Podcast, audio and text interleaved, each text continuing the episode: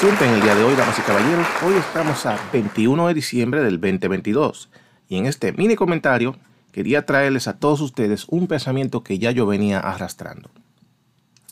Una vez dijo eh, un famoso izquierdista, eh, locutor y productor de noticias, Jorge Ramos de la cadena Univisión, él dijo en un comentario delante de ciertas personas del gobierno que para el año 2050 la gran mayoría de habitantes en los Estados Unidos van a ser hispanos. Y se basó en la idea de la gran población hispana que está emigrando a los Estados Unidos ilegalmente, porque es la gran masa que corre desde el sur para acá. Y se refirió a que esto iba a suceder en el 2050, que la gran mayoría de habitantes en los Estados Unidos van a ser, de, van a ser hispanos, que las otras etnias como los blancos, los morenos, los asiáticos, van a pasar a minoría para el 2050. Consecuentemente, en la ideología de ese pensamiento es que también el idioma, si la mayoría somos hispanos, obviamente el idioma va a empezar a cambiar de inglés a español.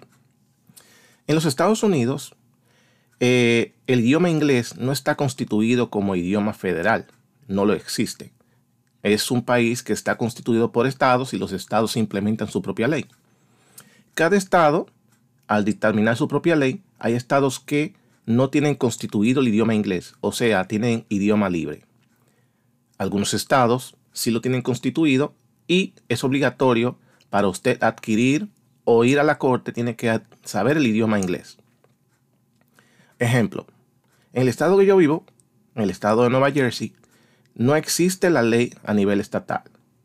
No existe el inglés a nivel estatal. Entonces, cuando tú vas a la corte, por ejemplo, un ejemplo simple, vas a tener a una persona que es traductor. Si tú, una, si tú cometiste una falta de, de tránsito o algo, o de cualquier tipo de situación que tú tienes que ir a la corte, en la corte el juez te va a hablar en inglés porque es su obligación a nivel federal, pero vas a tener adyacente a ti un traductor que está pagado por el Estado, que te va a traducir.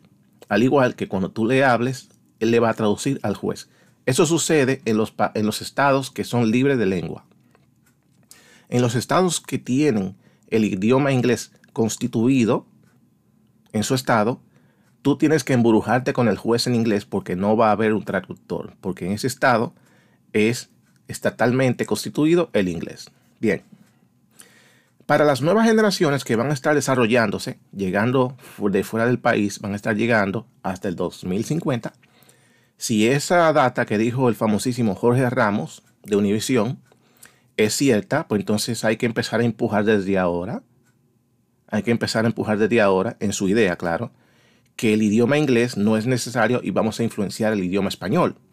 Entonces, en una cadena de en la cadena Telemundo hay un programa que es famosísimo, ¿Qué es una falsedad de programa? Es un show que es para entretener a personas de mayor edad. Pero ahí empiezan a dar el puntito de influencia. Y yo les tengo un audio para que escuchemos a qué se refiere el punto de ideología. Y yo voy a explicar después del, idio después del audio. Buenas tardes. Hello. Good afternoon. No, ningún afternoon y ningún hello. I... No, no, ninguno. Aquí tú hablas español. Esto es un programa en español. Aquí se habla español. Aquí nosotros no ponemos letreritos. Y tú te llamas Luna. Your name is not Moon. Okay. Well, it sounds prettier in Luna. Así que ah, Luna. Y me hablas español aquí. Y no te oye, no te hagas la, no te hagas la cómica. no lo hagas. ¿De dónde tú eres? ¿De dónde eres? I was born in Colombia. Háblame español. Me hablas español. Escúchame, si no hablas español, te vas. Así que hablas español o te vas. ¿Me estás entendiendo? Y no estoy jugando contigo. A mí no me vas a hacer reto. No me vas a hacer reto, no me interesa. Tus retos cochinos, estúpidos, idiota. Tú sabes, el que habla dos idiomas se llama bilingüe. El que habla tres le dicen trilingüe. Tú sabes el que habla uno, como le dicen. ¿Sabes? Americano. Tú no eres americana, tú eres colombiana. Tú eres colombiana y lo que te corre en esa sangre es Colombia. Así que no te equivoques. Y esto es un programa en español. Si no hablas español, en la próxima palabra te largas. ¿Me entendiste? Si no hablas español, te largas. Sí, señor. Buenas tardes. Bien, después de ese audio, ustedes podrán interpretar lo que ustedes consideren, pero eh, voy a explicar un puntito de ahí. Deduzcan ustedes. ¿eh? Ahí vemos y sabemos que ese es el show de eh, una corte, caso cerrado. se transmite por Telemundo en la Florida. En la Florida. Sabemos que es una falsedad de show. Pero al ser una falsedad de show, ¿por qué ponen a esa niña a exponerse de esa manera y a ser amedrentada de esa manera delante del público a nivel nacional? Porque muchas personas ven el show. Es para darle en la mente a muchas personas de que no, español, es español, es español. Ahí ella comete, la famosa supuesta eh, jueza, comete varios errores porque ella está leyendo una dramatización que le dan a ella para que interprete, no es que ella lo interpreta por su cuenta. Le dicen, esto tú vas a decir, esto vas a hacer, para empezar a, empujar la idea del 2050. Hay muchos niños aquí que llegan al país porque sus padres lo traen de muy pequeña, muy, muy baja edad, 3, 4, 5 años. Un niño dependiendo del vecindario donde se críe, dependiendo de la escuela que vaya, si a esa escuela que va, si ese vecindario en el que vive es un vecindario anglosajón, o es un vecindario de mayoría de raza negra, o a la escuela que va es una escuela de mayoría de anglosajones, o es una mayoría de, de morenos, como lo quieras pintar, vamos a ponerlo de la manera siguiente, que no hay muchos hispanos en el vecindario de la escuela. ¿Qué idioma tú crees que el niño va a empezar a interpretar mejor? ¿Cuál tú crees que es el idioma que va a empezar a hablar mejor? Es el idioma inglés porque su vecindario y en su escuela es lo que más se habla.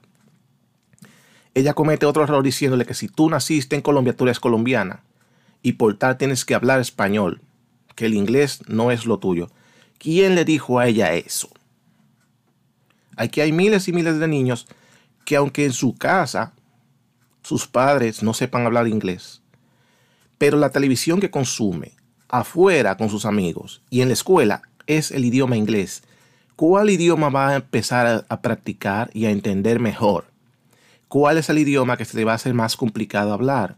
Es una cosa y una cuestión lógica porque todos tenemos niños, lo vemos en nuestros ojos, lo que acontece.